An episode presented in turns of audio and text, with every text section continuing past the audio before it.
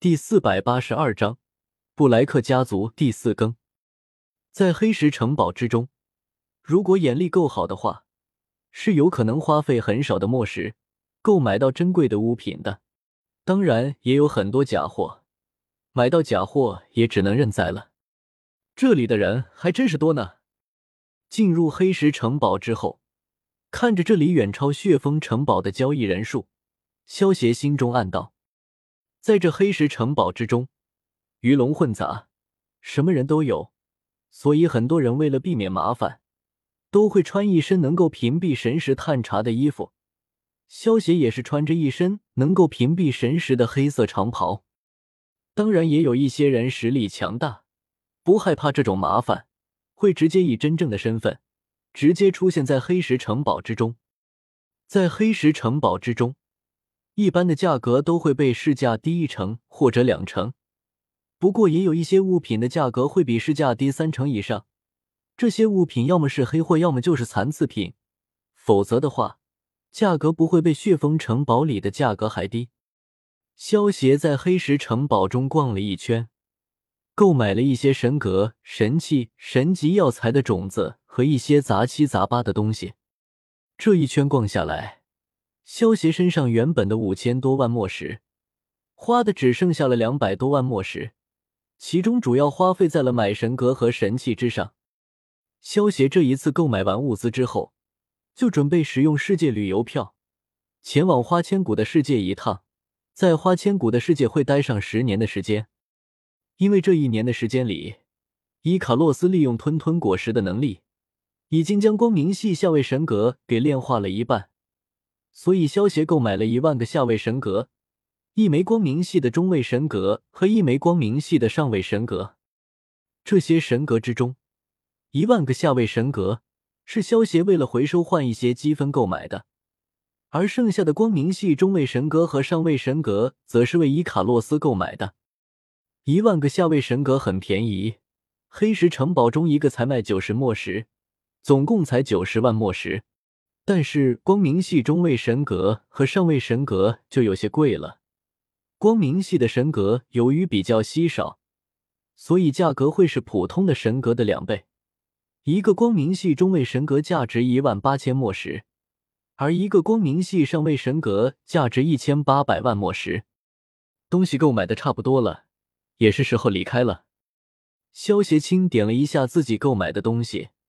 发现需要的东西都已经买的差不多了，转身向黑石城堡的入口走去。主人，等一下，这个店里有很重要的东西，快点进去把它买下来。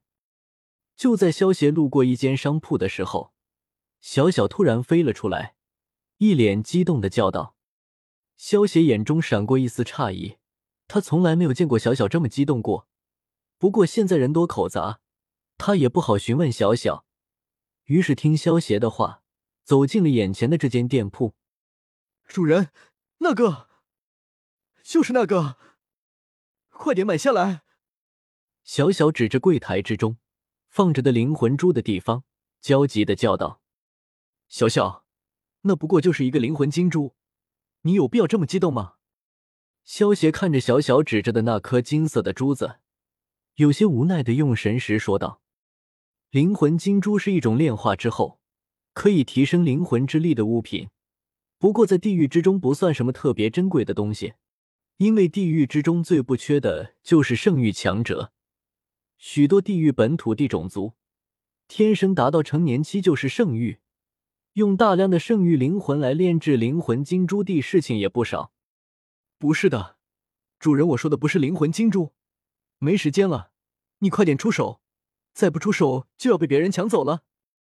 小小见到一个长着金色翅膀、身穿白色长袍年轻男子，将要拿起他说的那个珠子的时候，连忙叫道：“听到小小的话，萧邪也不再犹豫，身形一闪，在那个白袍男子即将要碰到那颗灵魂金珠的时候，一把拿过了那颗灵魂金珠。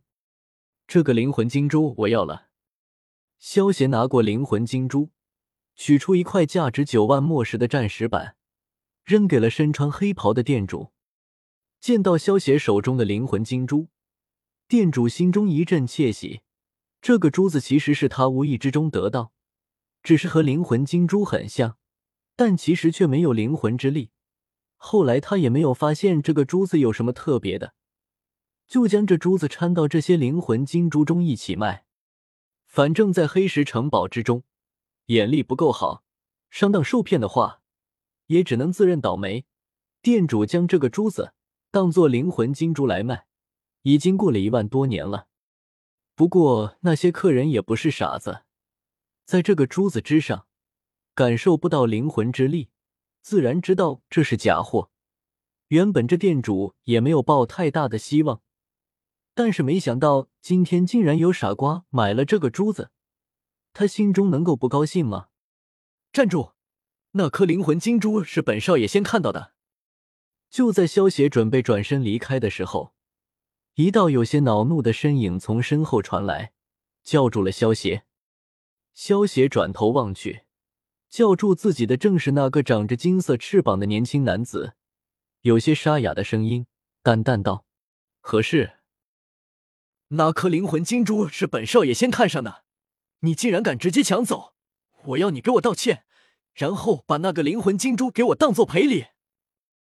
年轻男子指着萧邪，趾高气扬的说道：“幼稚。”萧邪不屑的摇了摇头，没有理会年轻男子的话，转身朝门口走去。在萧邪的感知中，这个白袍青年只是圣域级别的修为，不过他身后跟着的那两个大汉，却最少是中位神强者，加上在黑石城堡之中，都不隐藏自己的样貌。如果没有猜错，应该是哪个大家族的少爷。不过看着他那副傲气凌人的模样，不用多想，也知道这是一个被宠坏的小少爷。对于这种人的无理要求，萧协向来都是选择无视的。你给我站住！我可是布莱克家族最受族长看重的德鲁布莱克，你敢这么不给我面子，信不信我让你死无葬身之地？第一次被人这么无视的德鲁布莱克。有些恼羞成怒的叫道：“黑袍店主听到德鲁布莱克的话，看向萧邪的眼神中露出了一丝怜悯。布莱克家族在凡斯城属于一流家族，家族中的高手无数，得罪了德鲁布莱克家族的人，如果实力不够强的话，恐怕只要踏出凡斯城，就会死无葬身之地。